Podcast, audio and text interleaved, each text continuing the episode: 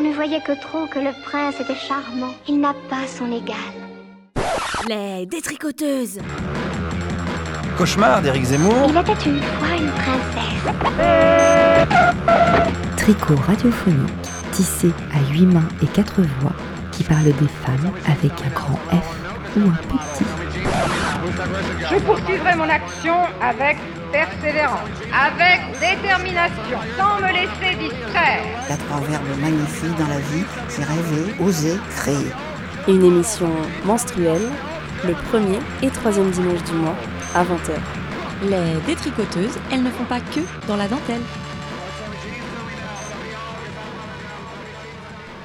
Bonjour à toutes et à tous. Vous êtes chez les détricoteuses sur JetFM 91.2. Nous sommes le 3 janvier, le premier dimanche de cette nouvelle année 2021. Espérons qu'elle soit vraiment différente de 2020. Parce que oui, cette année a été une année difficile. Deux confinements et des restrictions liberticides tout autour de nous. Ici, nous avons réussi à maintenir notre émission mensuelle, parfois à distance, parfois ensemble dans un petit appartement, mais plus dans les studios de la radio. L'année 2020 a été aussi une année riche pour le féminisme. De joie et de pleurs, de combats, d'avancées, mais aussi de recul et de défaites. Comme le disait Simone de Beauvoir, n'oubliez jamais qu'il suffira d'une crise politique, économique ou religieuse pour que le droit des femmes soit remis en question. Ces droits ne sont jamais acquis. Vous devez rester vigilante votre vie durant. Nous, c'est une crise sanitaire que nous vivons, qui impacte de plein fouet les minorités, donc les femmes. Le nombre d'appels au 3919, le numéro d'appel gratuit et anonyme contre les violences conjugales, a doublé pendant le premier confinement. Le 22 octobre, les États-Unis ont signé la déclaration du consensus de Genève. Il s'agit d'une déclaration mondiale promouvant la famille et s'opposant à l'avortement comme droit de l'homme. Les États-Unis, le Brésil, l'Égypte ou la Hongrie, pour ne citer que quatre exemples parmi les 32 qui ont signé euh, fièrement cette déclaration commune, s'attaquent frontalement au droit à l'IVG. Voilà pour ne citer que deux exemples. Mais partout dans le monde, les femmes ripostent. Au Chili, en Pologne et en France, pour ne citer que les luttes les plus emblématiques et médiatisées de cette année. Alors nous avons décidé de consacrer cette émission aux femmes de cette année 2020 celles qui ont écrit, celles qui ont parlé, celles qui ont crié, celles qui se sont insurgées, celles qui nous ont quittés aussi, celles qui ont chanté pour le droit des femmes. Et on commence par le milieu du cinéma qui a fait grand bruit cette année, grâce entre autres à Agnès Jaoui, Aïssa Maga et bien sûr Adèle Haenel. Oui, ça commence à 5 ans. Vers 5 ans, je me suis fait abuser par un inconnu dans la cage d'escalier de mon immeuble. Juste après, tandis que ma mère appelait la police, il y avait à la télévision un film pour enfants avec une petite fille blonde qui disait de jolies choses et de sa bouche sortaient des diamants et une petite fille brune qui disait des gros mots et de sa bouche sortaient des crapauds. Vers six ans, j'ai découvert à la télé Fifi Brin d'Acier, une petite fille avec des tresses en l'air et une force surnaturelle. J'ai beaucoup aimé Fifi Brin d'Acier. À 11 ans, je me suis fait abuser par mon oncle. À, 12 ans, j'ai commencé un régime que je n'ai toujours pas terminé pour tenter d'éradiquer ces rondeurs et cette graisse qui semblait poser tant de problèmes de désir et de dégoût. Vers 13 ans, j'ai vu des films avec Marilyn Monroe et j'ai chanté devant le miroir, la bouche en cœur, comme elle, tous ses succès. Vers 16 ans, au cours de théâtre où j'étais inscrite, je me suis rendu compte que pour dix rôles d'hommes, il y en avait deux ou trois de femmes, et qui offraient peu de possibilités d'identification, à savoir l'obligatoirement jeune et belle fille à marier, la soubrette, moins obligatoirement jeune et belle, la marâtre, qui pouvait à loisir être laide et vieille puisque périmée, impropre à la consommation. Plus tard, j'allais me rendre compte que durant ces études, beaucoup de bandes de garçons allaient se constituer et travailler ensemble, et très peu de bandes de filles. Vers 19 ans, je me suis rendu compte que je n'avais pratiquement lu que des livres écrits par des hommes et dont les héros principaux étaient des hommes. Vers 24 ans, j'ai revu des films avec Marilyn Monroe et je me suis rendu compte que j'avais voulu ressembler à une idiote. Vers 25 ans, une casting m'a dit qu'il recherchait pour un film d'auteur une actrice prête à se faire sodomiser en vrai. Vers 26 ans, j'ai commencé avec Jean-Pierre Bacry à m'écrire mes propres rôles. Vers 27 ans, j'ai vu et aimé Thelma et Louise, mais après, je me suis violemment disputée avec un grand ami qui reprochait au film l'usage des armes et la violence de ses héroïnes. Vers 30 ans, quand je faisais des interviews à l'étranger, j'étais très fière de clamer qu'en France, nous étions 20% de femmes réalisatrices, bien plus que dans n'importe quel autre pays du monde. Vers 34 ans, je me suis rendu compte que cela signifiait, je suis un peu mauvaise en calcul, que, euh, donc, que 80% de films étaient réalisés par des hommes, et je me suis demandé pourquoi j'avais été si fière d'un pourcentage aussi nul. Quelle puissante acceptation de mon infériorité m'avait fait me réjouir d'un chiffre aussi minable. Vers 35 ans, j'ai cherché une actrice jeune, en surpoids, pour un film, et je me suis rendu compte qu'il y avait très peu de candidates. Comme si elle s'était auto-censurée et interdite d'elle-même de pousser la porte d'un cours de théâtre. Un an plus tard, le film est sorti, avec l'excellente Marie-Lou Berry dans le rôle. Et je me suis rendu compte qu'aucun magazine féminin ne la mettrait en couverture, comme ils aiment pourtant le faire lorsqu'une fille d'actrice célèbre accède à son premier rôle. Au mois de mai, à force d'hésiter entre douze robes, j'ai eu envie de monter les marches du Festival de Cannes toute nue. Vers 35 ans, je me suis rendu compte que l'une des raisons pour lesquelles je trouvais les actrices de la série Soprano si épatantes était qu'elles avaient des corps normaux. Parce qu'autrement, dans tous les commissariats de police et les cabinets d'avocats, on recrute visiblement dans des agences de mannequins. Je me suis rendu compte que mes amies actrices travaillaient moins que mes amis acteurs. Vers 45 ans, je me suis rendu compte qu'il existait beaucoup plus d'écrivaines, de compositrices, de réalisatrices, de peintresses que je ne le croyais, mais qu'elles avaient été mystérieusement effacées de notre patrimoine. Je me suis rendu compte à ce moment-là aussi qu'on disait patrimoine et non matrimoine. En mars dernier, confiné avec un grand ami, je lui ai dit que j'étais un peu lasse des films d'hommes avec que des hommes. Lui ne voyait pas le problème, mais j'ai insisté et nous avons fini par voir Olivia de Jacqueline Audry, où il n'y a que des femmes. Mon grand ami s'est endormi au bout de cinq minutes. En octobre, une émission sur France Culture racontait l'histoire de Jacqueline Audry. Cette émission était intitulée La disparue du cinéma français et montrait comment la nouvelle vague, entre autres, avait méprisé et banni cette réalisatrice jusqu'à nos mémoires, jusqu'à l'effacer de nos mémoires, et tant moqué le fait qu'elle tournait en pantalon. En 2017, on a représenté pour la première fois correctement le clitoris dans les manuels scolaires. Depuis quelques années, on s'est rendu compte qu'une seule femme avait, obtenu le, obtenu le César de la meilleure réalisatrice. En 2020, on s'est rendu compte que la composition des votants au César comptait une majorité de 65% d'hommes. En 2020, 88% des films à la télévision française sont réalisés par des hommes. Au cinéma, ce sont 76% des films, selon les années, un peu plus, un peu moins, qui sont réalisés par des hommes. J'ai 56 ans et je ne me réjouis pas de ces chiffres. Je crois à l'influence immense des images, et d'autant plus quand nous n'en avons pas forcément conscience. Je crois qu'une série télé avec un président noir peut aider à élire Barack Obama. Je crois que des représentations répétées de femmes filiformes, jeunes, blanches et soumises n'aident pas à l'épanouissement des femmes ni des hommes. Enfin, je me permettrai de m'inspirer de Camus qui disait que mal nommer les choses, c'était rajouter au malheur du monde, en disant que ne pas mettre en image nos diversités, c'est rajouter au malheur du monde. Je finirai par cette citation. Je ne sais pas qui l'a écrite, ça doit être une femme. Les filles obéissantes vont au ciel, les autres vont où elles veulent. Dans la Parce que moi, quand j'étais petite, en fait, c'était mon rêve d'être comédienne de théâtre. Et mes parents m'avaient inscrit à un atelier de théâtre. Et, et j'adorais ça. J'adorais être sur scène avec mes petits camarades. Surtout parce que pendant qu'on était sur scène, le metteur en scène ne pouvait pas nous toucher.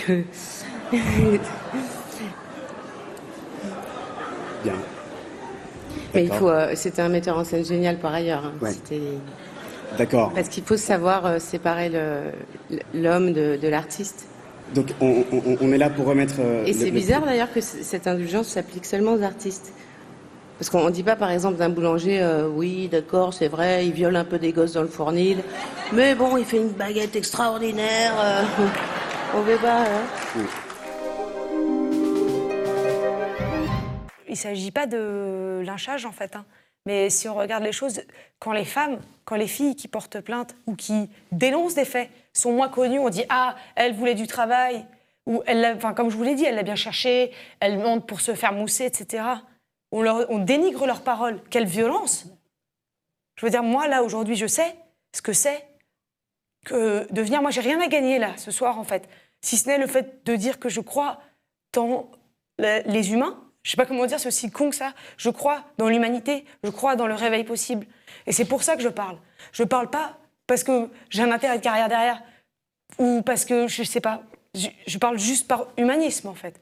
Et, et hum, donc c'est pour dire que la parole des victimes, quand elles sont encore des victimes, est considérée, méprisée.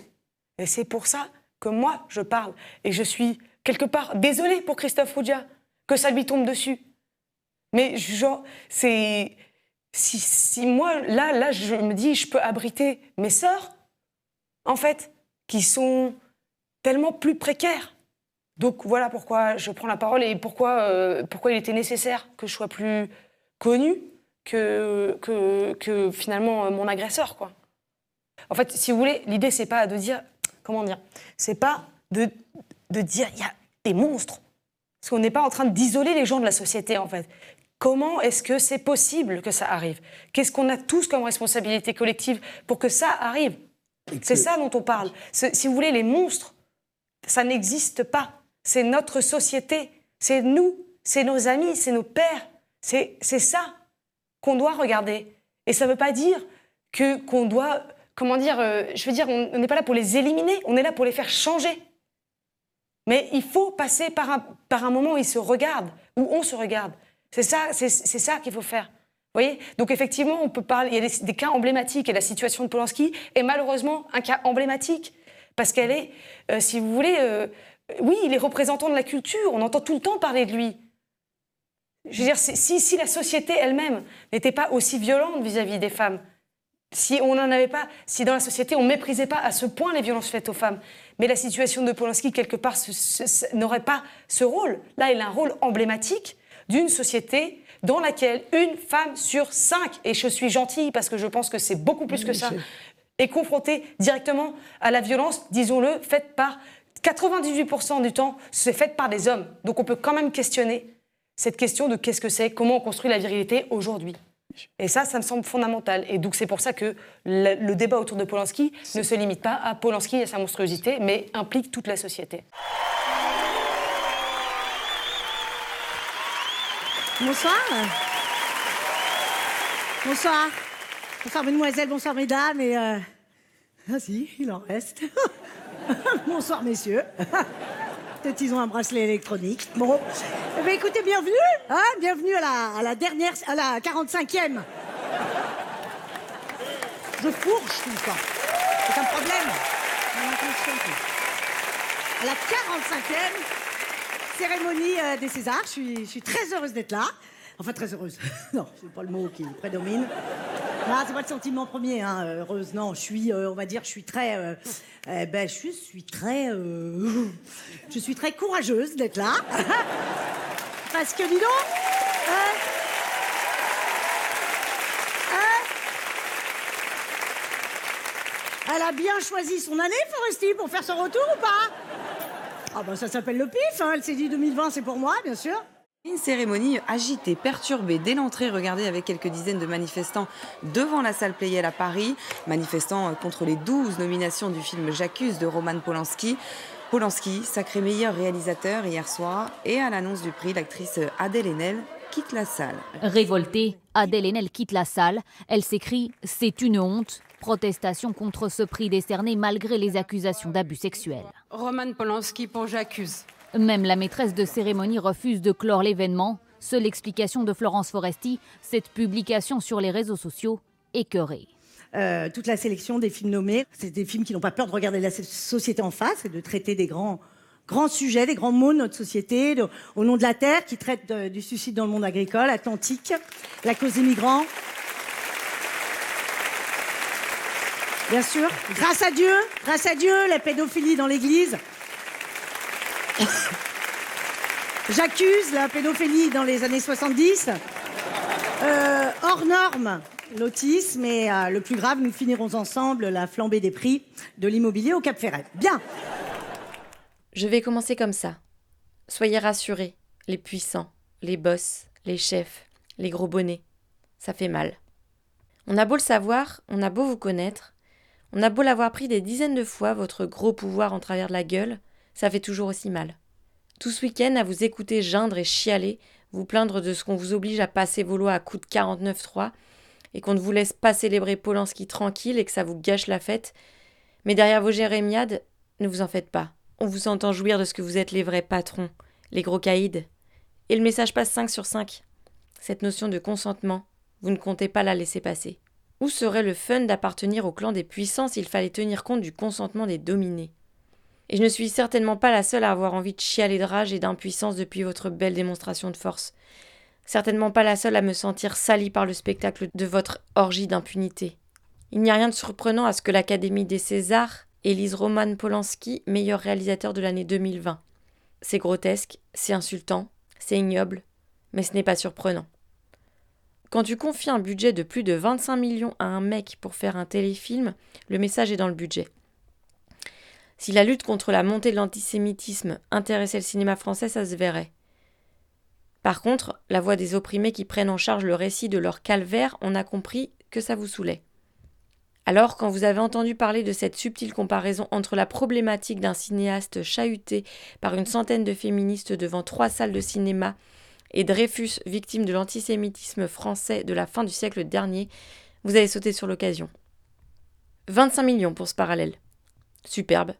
On applaudit les investisseurs puisque pour rassembler un tel budget, il a fallu que tout le monde joue le jeu. Gaumont Distribution, les crédits d'impôt, France 2, France 3, OCS, Canal+, la main à la poche est généreux pour une fois. Vous serrez les rangs, vous défendez l'un des vôtres. Les plus puissants entendent défendre leurs prérogatives. Ça fait partie de votre élégance. Le viol est même ce qui fonde votre style. La loi vous couvre, les tribunaux sont votre domaine, les médias vous appartiennent. Et c'est exactement à cela que ça sert, la puissance de vos grosses fortunes.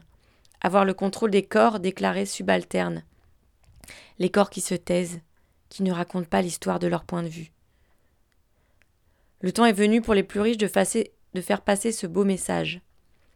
Le respect qu'on leur doit s'étendra désormais jusqu'à leurs bites tachées du sang et de la merde des enfants qu'ils violent. Que ça soit à l'Assemblée nationale ou dans la culture. Marre de se cacher, de simuler. Vous exigez le respect entier et constant. Ça vaut pour le viol, ça vaut pour les exactions de votre police, ça vaut pour les Césars, ça vaut pour euh, votre réforme des retraites. C'est votre politique. Exigez le système des victimes. Ça fait partie du territoire et il faut nous transmettre le message par la terreur. Vous ne voyez pas où est le problème. Votre jouissance morbide avant tout. Et vous ne tolérez autour de vous que les valets les plus dociles. Il n'y a rien de surprenant à ce que vous ayez couronné Polanski. C'est toujours l'argent qu'on célèbre dans ces cérémonies. Le cinéma, on s'en fout. Le public, on s'en fout. C'est votre propre puissance de frappe monétaire que vous venez aduler. C'est le gros budget que vous avez octroyé en signe de soutien que vous saluez. À travers lui, c'est votre puissance qu'on doit respecter. Vous n'aurez pas notre respect. On se casse. Faites vos conneries entre vous. Célébrez-vous, humiliez-vous les uns les autres, tuez, violez, exploitez, défoncez tout ce qui vous passe sous la main. On se lève et on se casse. C'est probablement une image annonciatrice des jours à venir. La différence ne se situe pas entre les hommes et les femmes, mais entre dominés et dominants, entre ceux qui entendent confisquer la narration et imposer leurs décisions, et ceux qui vont se lever et se casser en gueulant. C'est la seule réponse possible à vos politiques. Extrait de la tribune du 1er mars 2020 par Virginie Despentes dans Libération.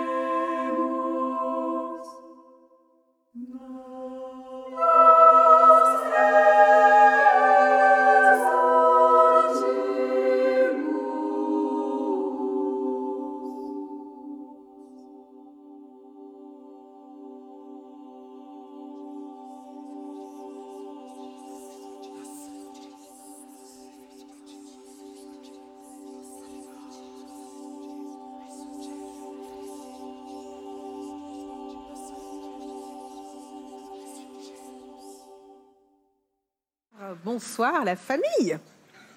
Ça fait plus de deux décennies que, euh, à chaque fois que je me retrouve comme ça dans une, bah voilà, dans une grande réunion, réunion du métier, je ne peux pas m'empêcher.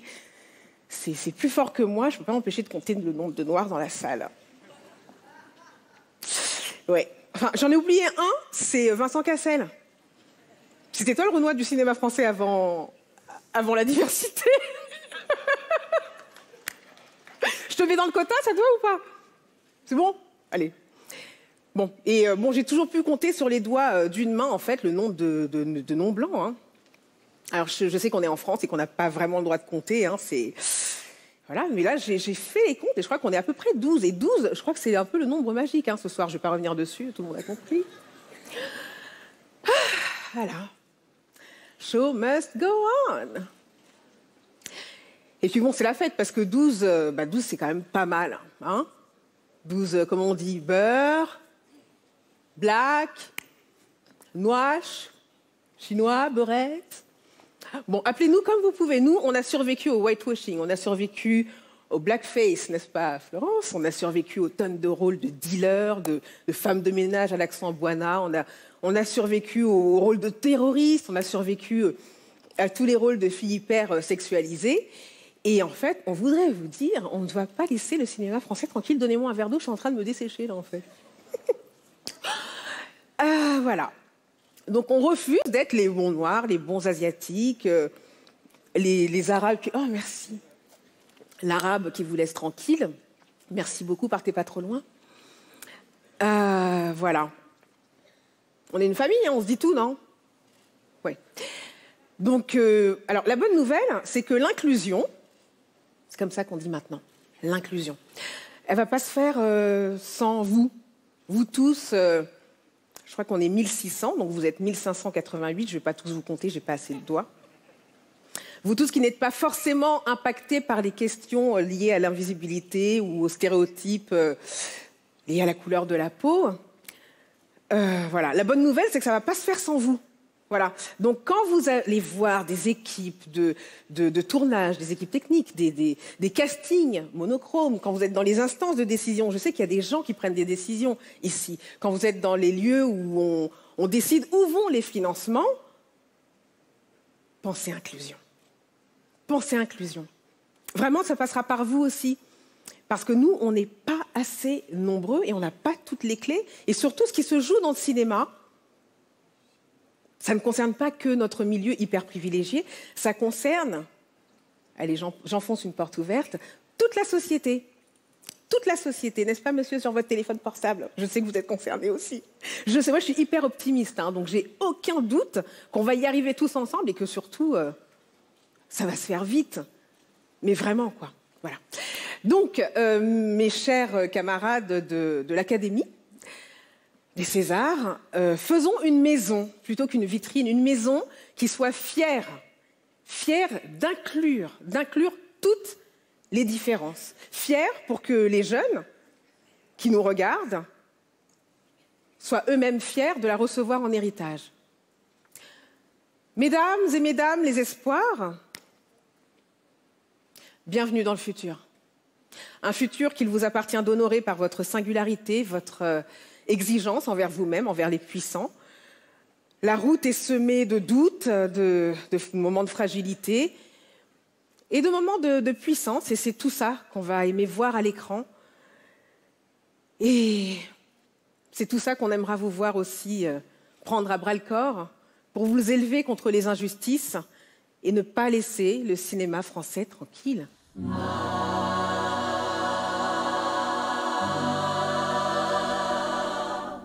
Lettre adressée à mes amis blancs qui ne voient pas où est le problème. En France, nous ne sommes pas racistes, mais je ne me souviens pas avoir jamais vu un homme noir ministre. Pourtant, j'ai 50 ans. J'en ai vu des gouvernements. En France, nous ne sommes pas racistes, mais dans la population carcérale, les Noirs et les Arabes sont surreprésentés. En France, nous ne sommes pas racistes, mais depuis 25 ans que je publie des livres, j'ai répondu une seule fois aux questions d'un journaliste noir. J'ai été photographiée une seule fois par une femme d'origine algérienne. En France, nous ne sommes pas racistes, mais la dernière fois qu'on a refusé de me servir en terrasse, j'étais avec un arabe. La dernière fois qu'on m'a demandé mes papiers, j'étais avec un arabe. La dernière fois que la personne que j'attendais a failli rater le train parce qu'elle se faisait contrôler par la police dans la gare, elle était noire. En France, on n'est pas raciste, mais pendant le confinement, les mères de famille qu'on a vu se faire taser au motif qu'elles n'avaient pas le petit papier par lequel on s'auto-autorisait à sortir étaient des femmes racisées dans les quartiers populaires. Les blanches, pendant ce temps, on nous a vu faire du jogging et le marché dans le 7e arrondissement.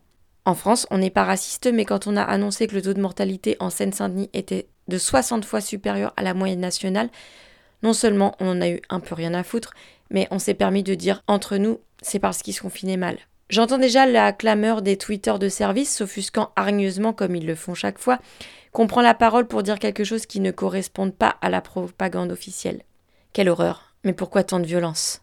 Comme si la violence n'était pas ce qui s'était passé le 19 juillet 2016. Comme si la violence ce n'était pas les frères d'Assa Traoré emprisonnés. Ce mardi, je me rends pour la première fois de ma vie à un rassemblement politique de plus de 80 000 personnes organisé par un collectif non blanc. Cette foule n'est pas violente. Ce 2 juin 2020, pour moi, Assa Traoré est Antigone. Mais cette Antigone-là ne se laisse pas enterrer vive après avoir osé dire non. Antigone n'est plus seule, elle a levé une armée. La foule scande Justice pour Adama. Ces jeunes savent ce qu'ils disent quand ils disent que si tu es noir ou arabe, la police te fait peur. Ils disent la vérité. Ils disent la vérité et ils demandent la justice. Assa Traoré prend le micro et dit à ceux qui sont venus Votre nom est entré dans l'histoire. Et la foule ne l'acclame pas parce qu'elle est charismatique ou qu'elle est photogénique. La foule l'acclame parce que la cause est juste. Justice pour Adama. Justice pareil pour ceux qui ne sont pas blancs. Et les blancs, nous crions ce mot d'ordre et nous savons que ne pas avoir honte de devoir le crier encore en 2020 serait une ignominie. La honte, c'est juste le minimum. Je suis blanche. Je sors tous les jours de chez moi sans prendre mes papiers. Les gens comme moi, c'est la carte bleue qu'on remonte chercher quand on l'a oubliée. La ville me dit que tu es ici, chez toi, une blanche comme moi, hors pandémie, circule dans cette ville sans même remarquer où sont les policiers. Je sais que s'ils sont trois à s'asseoir sur mon dos jusqu'à m'asphyxier, au seul motif que j'ai essayé d'esquiver un contrôle de routine, on en fera toute une affaire. Je suis née blanche comme d'autres sont nés hommes. Le problème, ce n'est pas de signaler Mais moi je n'ai jamais tué personne, comme ils disent. Mais moi je ne suis pas un violeur car le privilège c'est d'avoir le choix d'y penser ou pas. Je ne peux pas oublier que je suis une femme, mais je peux oublier que je suis blanche. Ça, c'est être blanche. Y penser ou ne pas y penser selon l'humeur.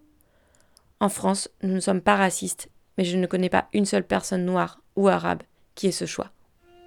Virginie Despentes, Paris, le 3 juin 2020.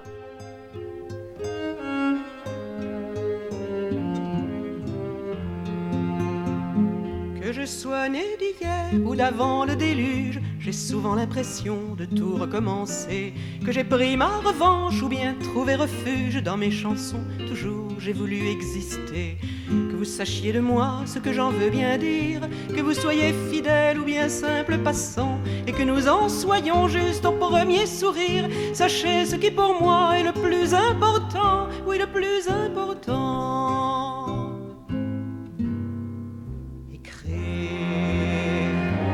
pas mourir. Écrire sagesse ou délire, écrire pour tenter de dire, dire tout ce qui m'a blessé, dire tout ce qui m'a sauvé, écrire et me débarrasser. Écrire pour ne pas sombrer.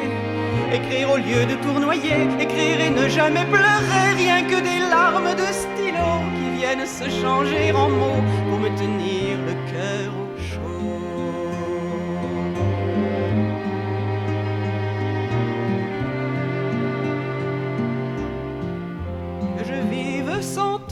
quelques décades, je ne supporte pas de voir le temps passer. On arpente sa vie au pas de promenade et puis on s'aperçoit qu'il faudra se presser. Que vous soyez tranquille ou plein d'inquiétude, ce que je vais vous dire, vous le comprendrez en mettant bout à bout toutes nos solitudes. On pourrait se sentir un peu moins effrayé,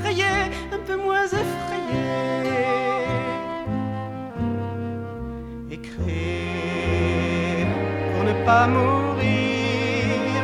Écrire tendresse ou plaisir, écrire pour tenter de dire, dire tout ce que j'ai compris, dire l'amour et le mépris, écrire me sauver de l'oubli.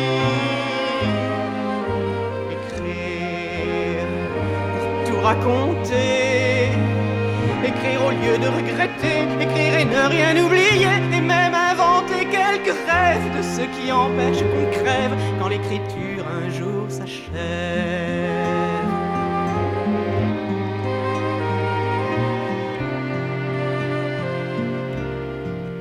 Qu'on m'écoute en passant d'une oreille distraite ou qu'on ait l'impression de trop me ressembler. Je voudrais que ces mots qui me sont une fête, on ne se dépêche pas d'aller les oublier. Que vous soyez critique ou plein de bienveillance, je ne recherche pas toujours ce qui vous plaît. Quand je soigne mes mots, c'est à moi que je pense. Je veux me regarder sans honte et sans regret, sans honte et sans regret. Écrire pour ne pas mourir. Écrire, grimacer, sourire. Écrire et ne pas me dédire. Dire ce que je n'ai su faire. Dire pour ne pas me défaire. Écrire, Écrire pour être égoïste. Écrire ce qui me résiste. Écrire et ne pas vivre triste. Et me dissoudre dans les mots. Qu'ils soient ma joie et mon repos. Écrire et pas me foutre à l'eau. Et me dissoudre dans les mots. Qu'ils soient ma joie et mon repos. Écrire et pas me foutre à l'eau. Pour ne pas mourir. Pour ne pas mourir.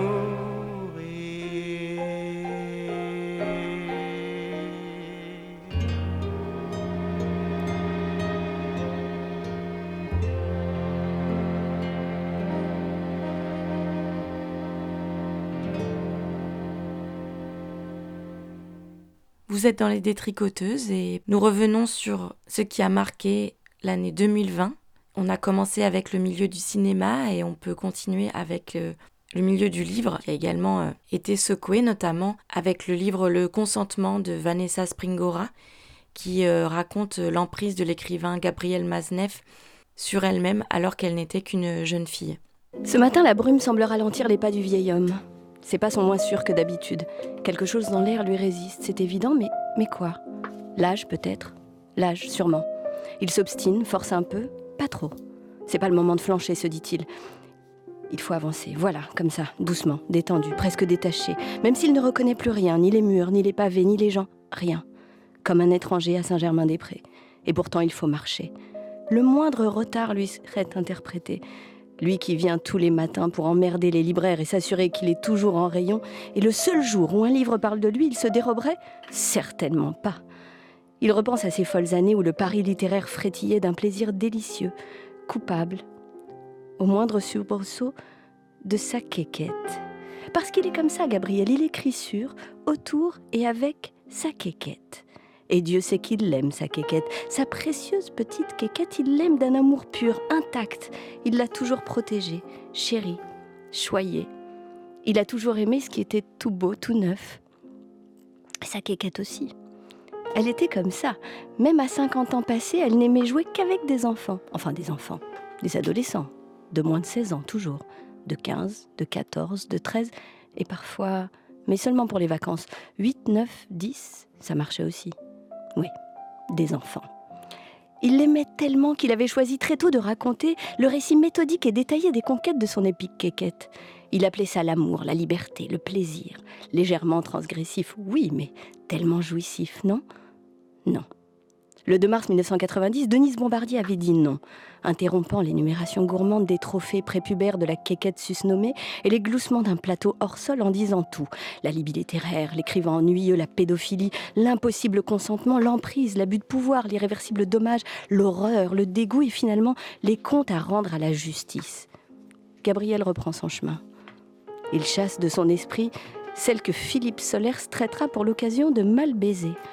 Et puis après tout, Denise Bombardier n'a-t-elle pas été humiliée, moquée, placardisée? Allez, c'est pas le moment de gamberger. Parce que ce matin, Gabrielle Matzneff a rendez-vous avec le livre d'une de ses victimes. Elle a grandi, vieilli un peu aussi. Elle ne l'intéresserait certainement plus si elle n'avait pas décidé aujourd'hui de siffler la fin de la récré. Elle s'appelle Vanessa Springora. Elle est éditrice, écrivaine, et elle nous raconte ce que si peu avait voulu entendre. Son livre s'intitule sobrement Le consentement. Nous sommes le 2 janvier 2020. Un peu essoufflé, Gabriel Matzneff entre dans la librairie. Son regard ne peut éviter la couverture jaune du livre, de ce livre, dont il comprend qu'il le réduira pour toujours à ce qu'il a toujours été. Un pauvre type qui a passé sa vie à décrire ses relations sexuelles avec des enfants, dont il aura fallu qu'une de ses victimes parle pour qu'on l'on comprenne qu'il était pédophile. Est-ce que euh, écrire un livre sur cette histoire, 30 ans après, et sur GM, puisque vous l'appelez ainsi, par ses initiales, c'est une façon euh, de l'emprisonner, de le mettre en prison? La justice, pour l'instant, ne l'a pas fait. Vous, vous le faites dans une prison de papier, un livre. Oui, au moment où j'ai écrit ce livre, de toute façon, moi, les, faits étaient prescrits en ce qui me concerne. Donc, de toute façon, euh, je n'avais pas d'autre choix. Et j'ai écrit que j'avais effectivement cet objectif de l'enfermer dans, un livre, de le prendre à son propre piège. Mmh. Parce que c'est ce qu'il a fait avec moi. Et c'est ce qu'il a fait avec euh, de nombreuses jeunes filles. Je ne veux pas parler pour elles. Euh, et, et, malheureusement, pas que des jeunes filles, aussi beaucoup d'enfants d'enfants de manie, on en parlera plus tard. Enfin, euh, donc, euh, je trouvais que c'était la moindre des choses de, lui rendre l'appareil et, et peut-être avec l'espoir qu'il entendrait ma parole si je lui répondais sur le même terrain hmm. que le sien. Ah, ça veut dire que c'est à lui que c'est adressé pas, uniquement, mais j'aurais aimé qu'il le lise. Manifestement, il a refusé de le lire. Mais hmm. j'aurais aimé, non, c'est pas uniquement pour lui. J'ai d'abord écrit pour moi, j'ai écrit pour, euh, pour, pour l'ensemble de, la société, pour euh, aussi les jeunes gens euh, qui, aujourd'hui, peuvent se trouver dans des situations similaires et, avoir du mal à y voir clair dans leur hmm. situation pour les parents aussi qui euh, sont peut-être confrontés à des situations d'enfants euh, qui sont dans des relations dont ils ne savent pas trop quoi penser. Euh, voilà, je pense que c'est un, livre qui s'adresse à, beaucoup de monde. Passons. Ça a commencé par des regards, des regards très insistants portés sur moi et, c'était complètement inédit comme situation.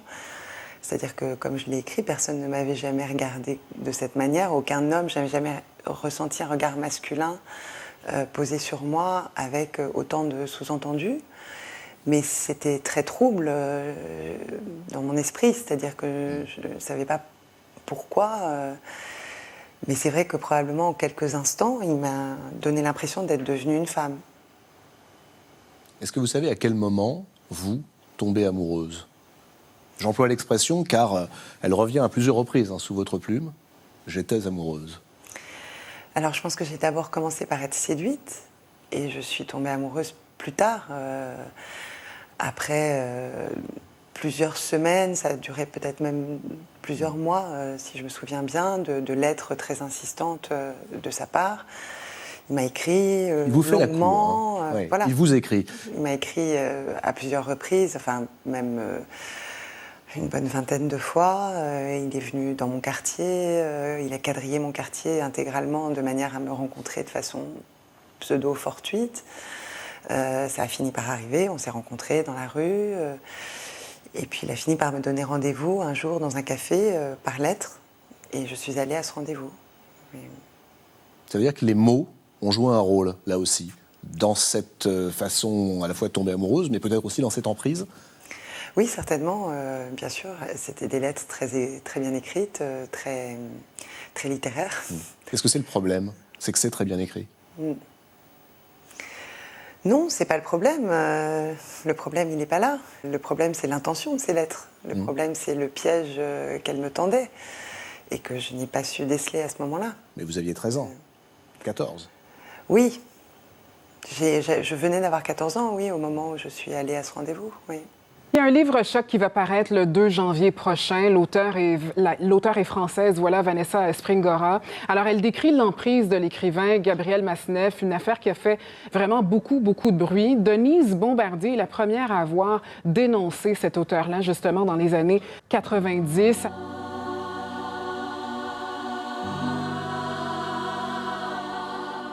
Je crois que je, vis actuellement sur une autre planète. Denise Bombardier dans Apostrophe, présentée par Bernard Pivot en 1990. Parce que j'arrive d'un continent où il y a un certain nombre de choses auxquelles on croit. Moi, M. Maznev me semble pitoyable. Ce que je ne comprends pas, c'est que dans ce pays, et je le comprends parce que la littérature a une sorte d'aura ici, c'est que dans ce pays, la littérature, entre guillemets, sert d'alibi à ce genre de, de confidence. Parce que ce que nous raconte M. Maznev dans un livre qui est, qui est très ennuyeux, parce que, parce que la répétition est extrêmement ennuyeuse, le livre finit par nous tomber des mains, c'est... Madame, ne devenez pas agressive, n'est-ce pas? Devenir agressive comme ça dans une émission, Monsieur Maznev nous raconte qu'il sodomise des petites filles de 14 ans, 15 ans, que ces petites filles sont folles de lui. On sait bien que des petites filles, filles peuvent être folles d'un monsieur qui a une, certaine aura littéraire. D'ailleurs, on sait que les vieux monsieur attirent les petits-enfants avec des bonbons. Monsieur Maznev, lui, les attire avec sa réputation. Mais ce que l'on sait aussi, c'est que ces petites filles, ce que l'on ne sait pas, c'est comment ces petites filles de 14 ou 15 ans, n'est-ce pas, qui ont été non seulement séduites, mais qui ont subi ce que l'on appelle, dans les rapports entre les adultes et les, jeunes, un abus de pouvoir. Comment s'en sortent-elles, ces petites filles, après coup? Moi, je crois que ces petites filles-là sont, sont flétries. Et la plupart d'entre elles flétries peut-être pour le restant de leur jour.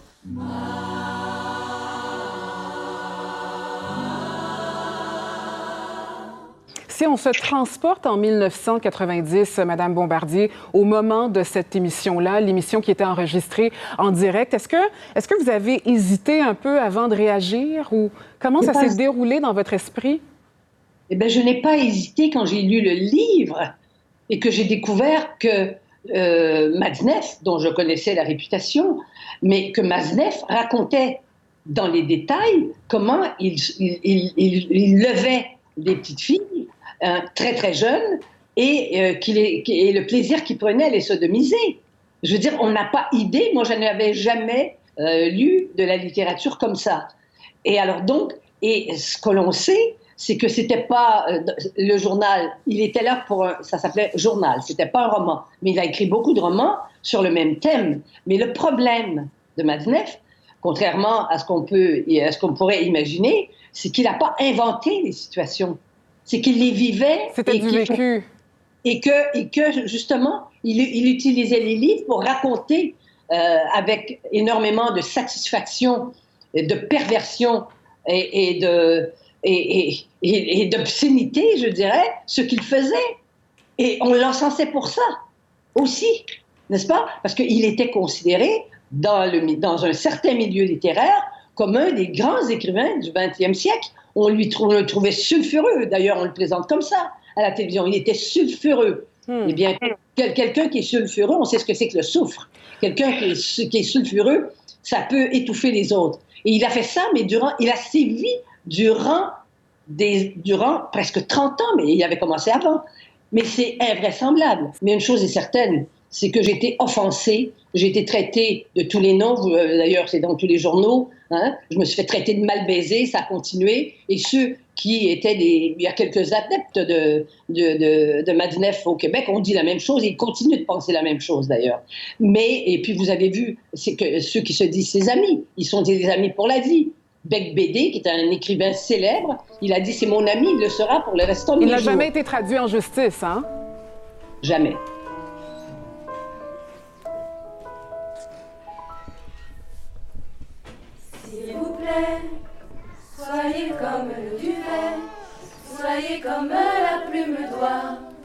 Des oreilles d'autrefois. J'aimerais ne pas être porte-fait, s'il vous plaît, faites-vous léger. Moi, je ne peux plus bouger.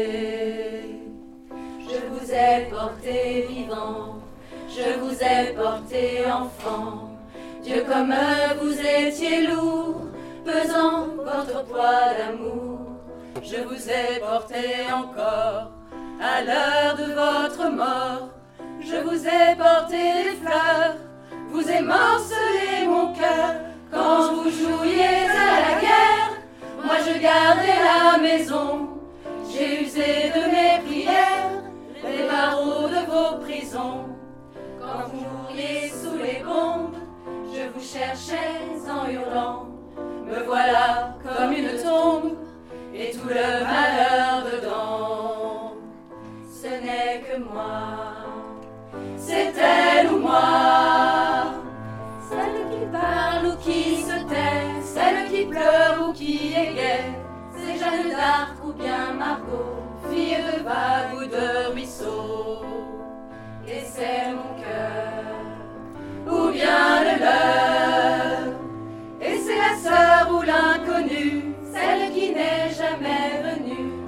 Qui est venue trop tard, fille de rêve ou de hasard. Et c'est ma mère ou la vôtre,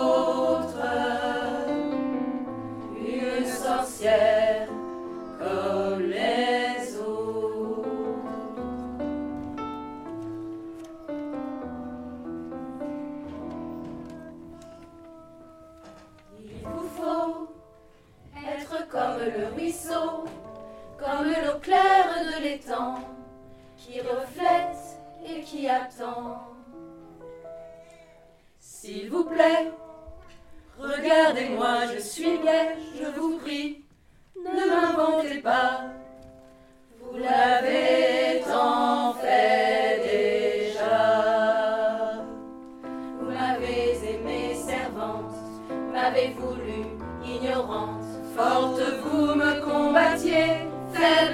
vous me méprisiez. Vous m'avez aimée putain, et couverte de satin. Vous m'avez faite statue, et toujours je me suis tue. Quand j'étais vieille et trop laide, vous me jetiez au rebut. Vous me refusiez votre aide quand je ne vous servais plus. Quand j'étais belle et soumise, vous m'adoriez à genoux. Me voilà comme une église, toute la honte dessous. J'étais celle qui attend, mais je peux marcher devant. J'étais la bûche et le feu, l'incendie aussi je peux. J'étais la déesse mère, mais je n'étais que poussière. J'étais le sol sous vos pas,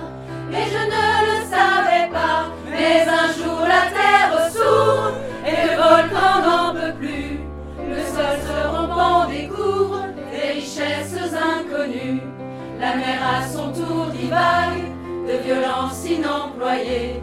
Me voilà comme une vague, vous ne serez pas noyé.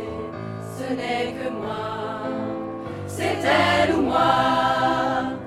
Et c'est l'ancêtre ou bien l'enfant, celle qui seule se défend. C'est Gabriel ou bien Aïcha, fille d'amour ou de combat. Et c'est mon cœur, ou bien le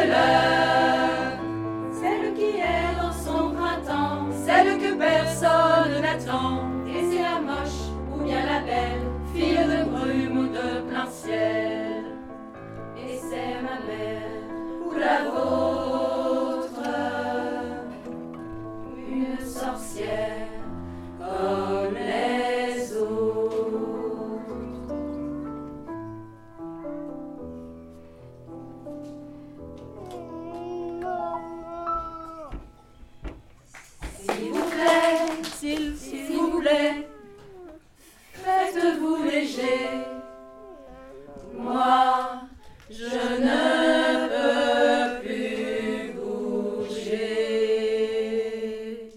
Vous avez peut-être reconnu la chanson d'Anne Sylvestre, Une sorcière comme les autres, chantée ici par la chorale féministe euh, Las Mariposas, chorale de Chateaubriand que qu'on aime tout particulièrement. Et vous n'êtes sans doute pas passé à côté le décès d'Anne Sylvestre, euh, euh, cette grande féministe, euh, une des premières compositrices et, et, chanteuses de ses propres textes. Pendant très très longtemps, en effet, il y avait beaucoup de chanteuses, mais elles chantaient des chansons écrites par des hommes, c'est-à-dire qu'elles chantaient ce que les hommes avaient envie d'entendre. Moi, je faisais des chansons de femmes au nom d'une femme. Pendant longtemps, pour moi, c'était, il y avait le feu, il y avait l'urgence. Et, et, et qu'est-ce qu'il fallait faire? Chanter. Et puis écrire. Quand quelque chose n'allait pas, c'était bon, bah, je vais écrire. J'aime les gens qui doutent, mais voudrais qu'on leur foute la paix de temps en temps. Et qu'on ne les malmène jamais quand ils promènent leurs automnes au printemps. Qu'on leur dise que l'âme fait de plus belles flammes. Et c'est également euh, Gisèle Halimi qui nous a quittés cette année, euh, grande avocate qui s'est battue pour le droit à l'avortement et euh, la criminalisation du viol, entre autres. On voulait évidemment leur rendre hommage. Alors Gisèle Halimi, la loi a été votée, elle a été plus ou moins bien appliquée, elle va probablement être conduite, alors pourquoi tout ce battage? Parce que d'abord, il n'est pas certain qu'elle soit euh, reconduite avec les amendements que nous souhaitons. Je veux dire, dans la loi Simone Veil, il y a une chose fondamentale positive, c'est que les femmes peuvent, avec euh, un certain nombre de limites, choisir leur maternité. Vous craignez qu'il y ait des restrictions? Il y a surtout une chose, moi, qui me choque beaucoup, c'est que, vous savez, il y a un syllogisme euh, comme ça, de, de, droit, mais de raison, qui est dans la loi et qui n'est pas respecté. On dit, un, que l'avortement est un acte médical, et je trouve que c'est bien, personnellement. Deux, tous les Français ont droit au remboursement de tous les droits médicaux, ça s'appelle le droit à la santé. Trois, toutes les femmes qui se feront avorter, bien que pratiquant un acte médical, ne seront pas remboursées. Il y a quelque chose de de choquant. Ça fait l'avortement des riches, l'avortement des pauvres. Qu'est-ce que vous craignez? Vous craignez qu'il y ait des restrictions euh, dans euh, le futur projet de loi ou dans les amendements qui sont apportés Ou vous craignez que les propositions qui pourraient être faites par d'autres partis, par exemple, soient tellement euh, difficiles à admettre qu'elles risquent de faire capoter le vote du projet? Ce que je crains, c'est que le, le projet gouvernemental ne, ne, tiennent pas compte de certains amendements qui me paraissent tout à fait nécessaires. Une loi, c'est bien, une liberté, c'est bien. à quoi comme amendement, par exemple? À condition d'avoir les moyens de pratiquer cette oui. liberté Vous et cette à loi. quoi comme amendement? La première chose, c'est par exemple, je ne connais pas le projet gouvernemental à cette heure-ci, oui. mais la première chose, c'est de faire en sorte que la clause de conscience ne soit pas une véritable escroquerie, un abus du droit. Il y a le droit, il y a l'abus du droit. Vous parlez de la clause des médecins, là Des médecins. Oui. J'en parle parce que j'étais, si vous voulez, un peu à l'origine de ça. Je crois que nous avons été à choisir les premières à dire clause de conscience, d'accord. Mais ça veut dire que celui qui ne veut pas pratiquer l'avortement ne le pratique pas. Ça ne veut pas dire qu'il paralyse un hôpital, un département, une région. C'est ce qui se passe à l'heure actuelle. Vous savez que dans, on dire, dans la moitié des départements en France, l'avortement n'est pas ou très mal pratiqué. Alors, pour justement essayer de pallier ce, ce dramatique inconvénient, nous, nous pensons qu'il faut des centres, des centres obligatoirement dans chaque hôpital où des médecins et des, un personnel hospitalier qui seraient pour euh, la pratique de l'avortement viendraient justement pratiquer cet avortement. Mais ça, il faudrait que la loi le prévoie alors. Ah oui, ça n'est pas dans la loi Veil. Comme le remboursement par la sécurité sociale, comme ce que je trouve un peu, ce qu'on trouve un peu grotesque, cette euh, nécessité de demander l'autorisation pour des mineurs.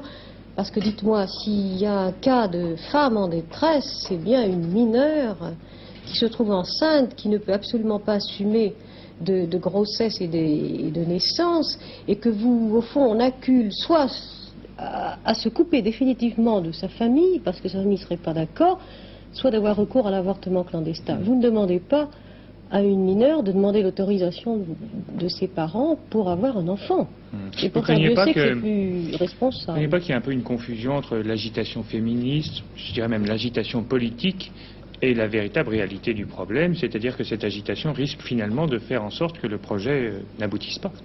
Non, vous savez, l'impression que j'ai de plus en plus, surtout ces derniers jours, nous avons beaucoup travaillé sur ce colloque que Choisir euh, organise à l'UNESCO les 5, 6 et 7 octobre, qui s'appelle Choisir de donner la vie. J'ai vu beaucoup de gens, on a, on a rencontré des personnes à la fois du milieu parlementaire, des autres, L'impression que j'ai, hélas, c'est celle que j'ai eue il y a quelques années au moment de la discussion de la loi Veil, c'est qu'il y a de nouveau une espèce de parallélisme entre, entre ce qui va se dire à propos de la loi et au fond celles qui, la vivent au plus profond dire, disposer de nos corps, euh, j'allais dire certes, bien sûr, ça paraît même énorme que en so- en 80 en France, on est à dire abolissez le servage pour les femmes, puisqu'il est aboli pour les hommes. Mais ce que je veux dire, c'est que les femmes, et c'est ce qu'on entend faire dans ce colloque, en plus d'un corps, elles ont une raison, elles ont un cœur, elles ont une sensibilité et elles ont une histoire. C'était Gisèle Halimi en 1979.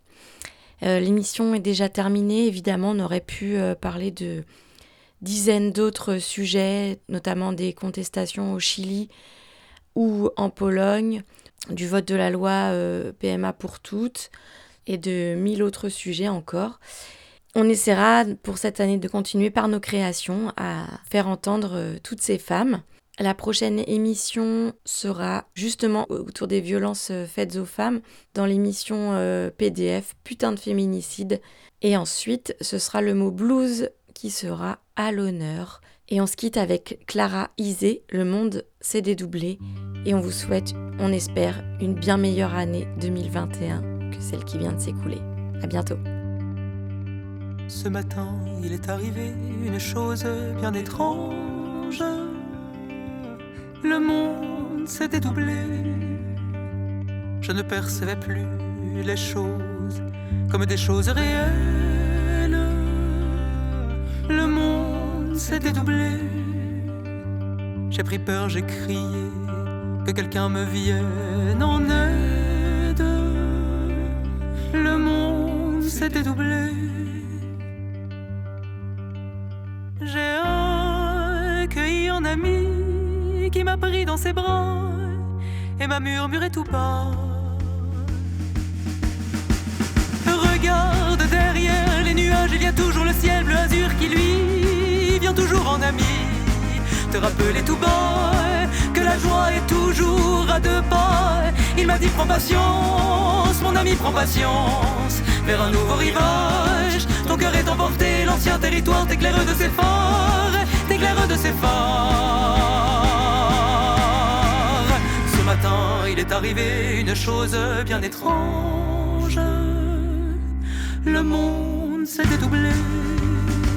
J'ai senti le temps se fondre un instant sur les visages mêmes. Le monde s'est dédoublé.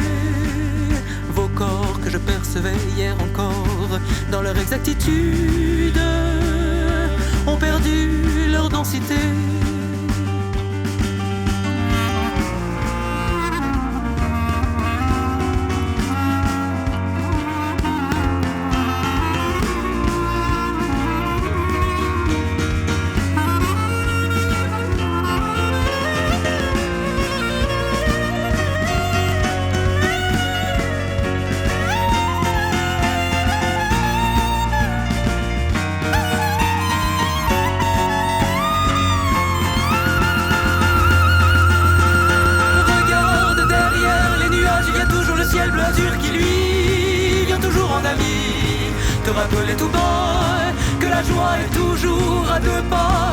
M'a dit prends patience, mon ami prends patience vers un nouveau rivage. Ton cœur est emporté, l'ancien territoire t'éclaire de ses phares. Regarde en dessous de la nuit, il y a toujours le jour qui pose ses lumières sur un coin de la terre, te rappelant tout bas que la joie est toujours à deux pas. Je te dis prends patience, mon ami prends patience vers un nouveau rivage. Ton cœur est emporté, l'ancien territoire t'éclaire de ses phares. Regarde derrière les nuages, il y a toujours le ciel bleu azur qui lui vient toujours en ami. Te rappeler tout bas que la joie est toujours à deux pas. Il m'a dit prends patience, mon ami prends patience vers un nouveau rivage. Ton cœur est emporté, l'ancien territoire t'éclaire de ses phares, t'éclaire de ses phares.